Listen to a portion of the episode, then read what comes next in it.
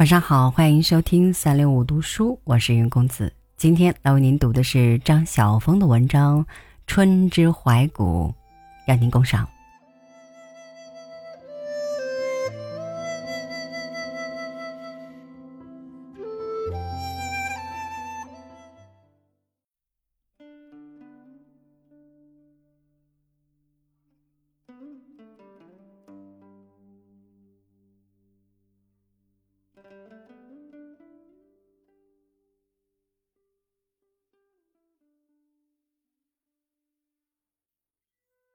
春天必然曾经是这样的：从绿意内敛的山头，一把雪再也撑不住了，扑哧的一声，将冷面笑成花面。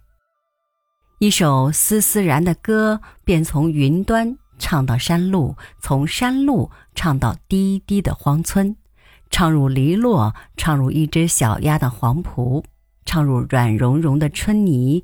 软如一床新翻的棉被的春泥，那样娇，那样敏感，却又那样混沌无涯。一声雷可以无端的惹哭满天的云，一阵杜鹃啼可以逗急了一城杜鹃花。一阵风起，每一棵柳都会吟出一则则。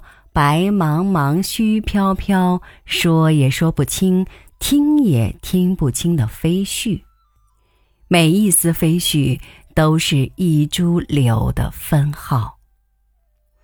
反正春天就是这样不讲理、不逻辑，而仍可以好的让人心平气和的。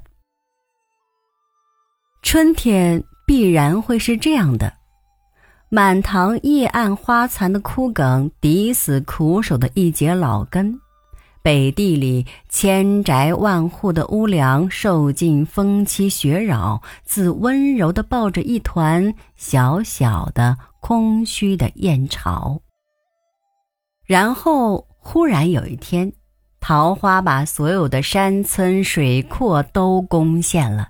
柳树把皇室的御沟和民间的江头都控制住了，春天有如旌旗鲜明的王师，因为长期虔诚的祈盼祝祷而美丽起来。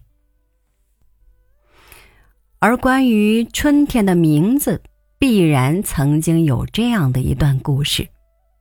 在《诗经》之前，在《尚书》之前，在仓颉造字之前，一只小羊在虐草时猛然感到的多汁；一个孩子在放风筝时猛然感到的飞腾；一双患风痛的腿在猛然间感到舒适。千千万万双素手在溪畔、在江畔浣纱时所猛然感到的水的血脉。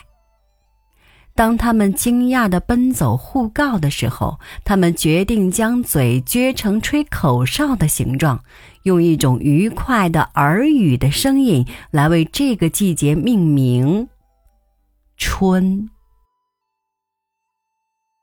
鸟儿又开始丈量天空了，有的负责丈量天的蓝度，有的负责丈量天的透明度，有的负责用那双翼丈量天的高度和深度。而所有的鸟儿全不是好的数学家，他们吱吱喳喳的算了又算，合了又合，终于还是不敢宣布统计数字。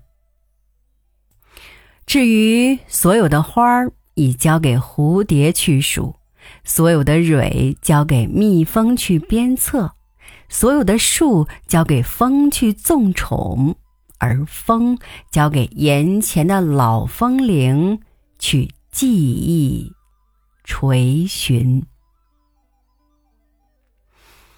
春天必然曾经是这样。或者在什么地方，它仍然是这样的吧。穿越烟囱与烟囱的黑森林，我想走访那执着在烟远年代中的春天。